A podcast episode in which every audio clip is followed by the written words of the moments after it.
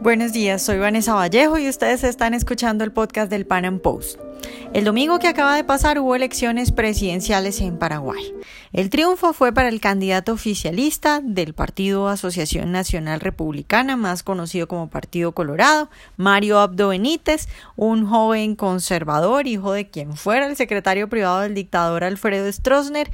Y en el podcast de hoy le vamos a contar quién es el nuevo presidente de Paraguay y qué se puede venir para ese país con este hombre al mando. Nuestro invitado es Hugo Vera, presidente de la Fundación ISOS para la Libertad y el Desarrollo.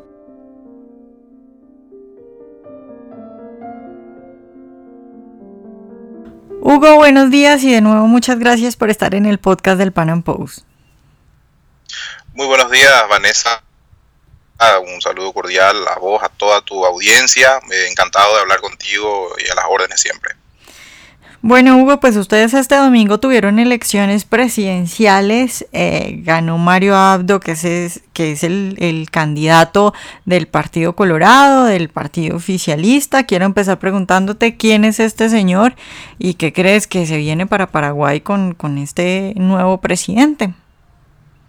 Bueno, Mario Abdo Benítez actualmente, bueno, eh, ya, ya renunció, era senador eh, viene de una extracción republicana del Partido Colorado, eh, muy vinculado al, estronismo, a estronismo, a la dictadura de Alfredo Stroessner. Eso que aclaremos que eh, vendría siendo como el partido de derecha en Paraguay, ¿no? Que la gente cuando decimos Partido Colorado, la gente suele creer que es de izquierda. Sí, resulta ser que el partido, el partido Colorado realmente se llama Asociación Nacional Republicana. En el siglo XIX eh, eh, estuvo muy fuerte los movimientos, eh, especialmente liderados por Giuseppe Garibaldi, que era muy conocido por pelear en contra de la monarquía y por tratar de instalar el republicanismo en América.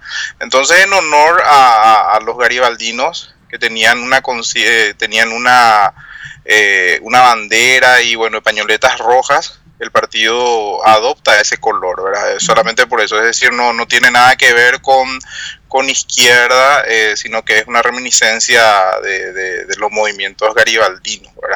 Em, bueno, y, es como decís, por lo menos se la asocia a la derecha, porque también tiene, eh, es un partido muy grande, tiene alas eh, socialistas también, liderado especialmente por el expresidente de la República, Nicanor Duarte Frutos, que es claramente socialista. Sin embargo, dentro del contexto general, por decirlo así, se lo asocia con, la derecha. Claro, nos estabas contando eh, quién es este señor Mario Abdo y, qué crees que va a ser, pues, si va a haber algún cambio en Paraguay o es simplemente un gobierno continuista. Bueno, él, te, decía que, a él se lo asocia con el gobierno de Alfredo Stroessner porque su papá era secretario general de, Alfredo Stroessner, bueno, de, la dictadura estronista. Entonces, eh, la izquierda ha aprovechado eso para, para confundirlo, para tratar de, dejarlo como un heredero de la tiranía estronista. Entonces, eh, han, hecho campaña en torno a eso. Eh, sin embargo, hoy día podemos hablar de un escenario totalmente distinto, eh, si bien es cierto que muchos de los que estuvieron eh, muy fuertes en, en, el gobierno de Stroessner hoy lo siguen hoy, siguen siendo muy fuertes. Pero dentro de todo eso tenemos nuevas reglas tenemos una constitución que rige del año 92 desde mi punto de vista ideológico no es la mejor constitución que, que que puede tener el Paraguay, pero es mucho mejor de lo que podría darse en un nuevo contexto si es que, se habla de reforma. Bueno, y me, preguntabas cómo, cómo encararía Mario Abdo eh, el nuevo gobierno y si estamos hablando de un continuismo. Y yo creo que sí, porque eh, no, se, no se avisora ningún eh, atisbo de, reformas, eh, al menos en lo económico, reducir el gasto público, eh, achicar el Estado. No, no, no hay ningún planteamiento parecido, sino que más bien eh, se apuntaría a, crear nuevos ministerios, como el caso del Ministerio de, Minas. es decir, estamos apuntando a un más gigantismo estatal, ¿verdad? Eh, por supuesto, eh, las promesas que se hacen durante una campaña no siempre se cumplen, ¿verdad? Pero desde el punto de vista ah, de, continuar, sí, de, claramente va a continuar con la misma, con la misma, con el mismo camino, por lo menos en lo económico, ¿verdad? Hugo, yo tengo una duda y es, hacer política en Paraguay es muy difícil, es decir, los partidos, estos dos partidos tradicionales son muy grandes, lo digo sobre todo porque, bueno, las últimas siete décadas, con una excepción ahí, eh, que fue como en el, en el 2008, así fue en el 2008, eh, ha gobernado el Partido Colorado, entonces uno se pregunta, bueno, ¿qué es lo que pasa en Paraguay? ¿Por qué no, se, por qué no hay otros movimientos? O, ¿O es simplemente que la gente prefiere a estos dos partidos tradicionales? Bueno, claramente en Paraguay hay un bipartidismo, lo que otra vez se deja patente con, estas elecciones, eh, a pesar de que muchos habían profetizado de que el Partido Liberal, por ejemplo, que es muy tradicional, eh, iba a reducir mucho eh, su poderío en el, en el Parlamento. Paraguay tiene un sistema más bien parlamentarista, es decir, el Ejecutivo no tiene tanta fuerza y prácticamente tiene que estar acompañado por el Parlamento para que haya una gobernabilidad. Y eso no se dio, el Partido Liberal al contrario se fortaleció dentro del Parlamento, eh, pero sí eh, claramente tuvo una oportunidad como nunca antes, creo yo, eh, para llegar al, al, poder en esta ocasión. La, la diferencia fue muy, muy poca con relación a elecciones anteriores. Y es muy difícil realmente hacer política en Paraguay fuera eh, de estos dos grandes partidos. Sin embargo, aparecieron pequeños movimientos eh, en donde sí también restaron algunas bancas en el Congreso, pero estamos hablando de, tres bancas, es lo que se le, eh, se le resta a estos dos grandes partidos, que es un partido conservador llamado Patria Querida, que obtiene tres bancas. Luego tenemos eh, movimientos independientes que obtienen una banca, por ejemplo. Es decir, eh, una hegemonía eh, una clara hegemonía de estos, de estos dos partidos tradicionales que, bueno, el, Partido Liberal por una estrategia ha, aglutinado a movimientos de izquierda y, bueno, y ha ido en una alianza, Recordemos que también el Partido Liberal eh, tiene, no, no es un partido liberal, eh, por lo menos desde el punto de vista ideológico, sus propios estatutos así lo, lo dicen, ¿verdad? Entonces, eh, esto, esto ha sido un, una... Muchos dicen que no existe todavía acá una, una disputa entre izquierda y derecha como se daría en otros países. Sin embargo, desde mi punto de vista, la agenda ideológica ya ha sido instalada, ya se estuvo hablando de, de, marxismo cultural, de ideología de género, es decir, eh, ya están entrando dentro de, ese tren ideológico, ¿verdad? yo creo que sí tuvo mucho que ver también a la hora de decidir eh, el, aspecto ideológico en donde claramente a la alianza se lo veía más afín a, estas ideas, eh, digamos, más afín al marxismo cultural.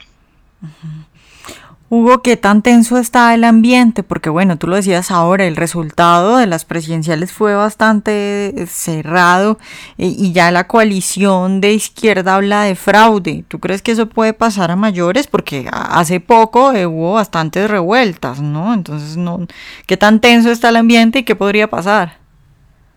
Bueno, debo reconocer que el ambiente está comenzando a, ponerse tenso porque eh, ya lo decíamos nosotros el domingo en un análisis de que si la, el margen es muy pequeño, eh, puede dar pie a cualquier tipo de, presión, en el, especialmente en el juzgamiento de las actas. ¿verdad? Y a pesar de que el Tribunal Superior de Justicia eh, ha proclamado ese mismo día a Mario Abdo Benítez como ganador, eh, estamos hablando de una diferencia de aproximadamente 100.000 votos, que, prácticamente no es nada, incluso acá para un país tan pequeño como, Paraguay, ¿verdad? Eh, es, es, una diferencia ínfima, entonces eh, eso quizás esté colaborando para que haya esta tensión, más aún porque los mismos, los mismos patrones de comportamiento estamos notando ahora de lo que fue aquel marzo eh, del 2017 en donde eh, incluso fue eh, fue muy viralizado por, por todas partes el, incendio de, del Congreso, o sea, que se quemó el Congreso incluso. Entonces, no podemos decir todavía a estas horas de que eso pueda volver a repetirse o, que pueda pasar a mayores, pero sí ya se está acordonando la, la justicia electoral, se está convocando a una, a una movilización masiva, están convocando a sus adherentes eh, los propios líderes de la alianza, lo cual eh, es preocupante teniendo en cuenta de que todavía hay fricciones eh, postelectorales que todavía están, digamos, muy caldeados los ánimos lo cual eh, si no se controla, por supuesto, puede terminar en algo parecido a lo que fue el año pasado. Hugo, ya para terminar y a modo de conclusión, ¿tú dirías que lo que hay en Paraguay es mercantilismo y que, y que bueno, este señor Mario Abdo simplemente va eh, a continuar o que por lo menos eso parece con, lo mismo? Porque, a ver, también corríjame, porque yo creo que leí que él durante su campaña había propuesto bajar impuestos y aumentar exenciones. Eso me pareció un poco curioso. Entonces, ¿qué crees tú sobre eso? Bueno, eh, cuando, cuando estamos hablando de una campaña política, más todavía eh, en un país eh, en donde eh, se, tiene mucha afinidad con el estatismo, con las subvenciones, con los subsidios. Es muy difícil de salir a hablar abiertamente sobre una línea eh, en, específico, ¿verdad? Pero sin embargo es cierto, así como decís, se, se, lo ha escuchado hablar de, de bajar impuestos, por lo menos de, de tratar de tener una política tributaria más saludable eh, incluso en las últimas eh, horas, digamos, de, previas a, la, a las elecciones,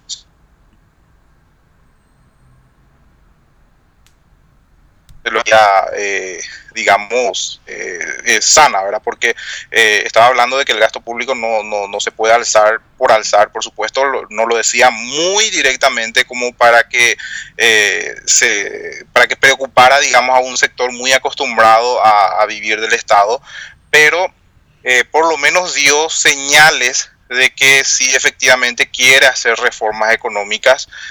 lo mismo había pasado con el gobierno de, eh, de Cartes en sus inicios cuando hablaba de, que se iba a potenciar el sector privado, etcétera, pero terminó de repente con, eh, eh, más endeudamiento y también digamos en, el aspecto tributario la Secretaría de Tributación ha sido muy cuestionada por en, en su gobierno, atendiendo a que la política fiscal encarada era muy agresiva eh, estaban estaba eh, cobrando, estaba eliminando exenciones, eh, aumentando la base impositiva, es decir, claramente keynesiano, ¿verdad? Entonces, si bien eso para, para, nuestro país ya, ya yo creo que, que, se ha llegado a un tope, lo cual si es que está bien asesorado el, el presidente electo actual, va a tener que necesariamente frenar ese endeudamiento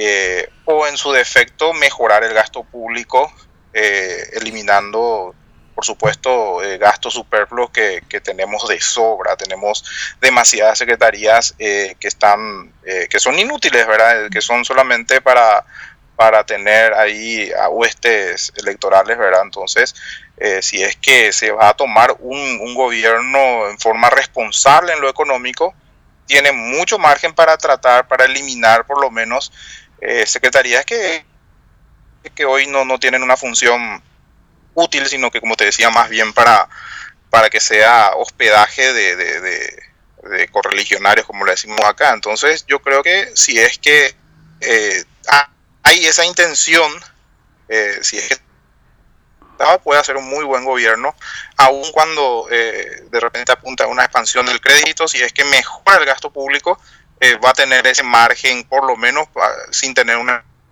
inflación, ¿verdad? Porque Paraguay tiene controlada su inflación desde, desde 1950 aproximadamente. Paraguay es uno de los que, eh, digamos, en muy, muy poca inflación tuvo en su historia. a pesar de que, bueno, no, no, no se cambió la moneda en más de 50 años, más de 60 ya, eh, lo cual indica también de que se ha manejado responsablemente. De hecho, que las dos instituciones en Paraguay, que son que gozan de, mayor fortaleza, es el Banco Central del Paraguay, que tiene un, modelo de, eh, digamos que está blindado y no es la cajita de caramelo como en Argentina, como lo fue de Kirchner, ¿verdad? Que podían mandar a imprimir los billetes cuando se le antojaba. En este caso, acá en Paraguay no ocurre eso, ¿verdad? Una de las instituciones más, más fuertes, por lo menos. Entonces, eh, y la otra es la justicia electoral, precisamente, que hoy por, eh, está siendo duramente cuestionada. Entonces, eh, quizás se está también tratando de, de debilitar esa, esa fortaleza institucional que lo caracteriza si bien tiene otras cosas que se lo puede criticar, por ejemplo, que tienen muchos funcionarios, más de lo que debería, necesitar para funcionar, en lo que se refiere al juzgamiento, eh, tiene muy buena reputación la justicia electoral, por, lo menos. Entonces, eh, estamos pasando por, por, una situación de crispación que tiene que ver más bien por eh, intereses coyunturales antes que históricas en ese sentido, me refiero a la justicia electoral. Bueno, Hugo, pues muchas gracias por estar hoy con nosotros. Muchísimas gracias, Vanessa, vos por el espacio y bueno, yo estoy acá eh, firme por, por lo que pueda suceder, eh, estoy a las órdenes. Ojalá hayan disfrutado nuestra entrevista de hoy. Recuerden seguirnos en nuestro canal de YouTube y en nuestras redes sociales y nos vemos en un próximo Panam Podcast.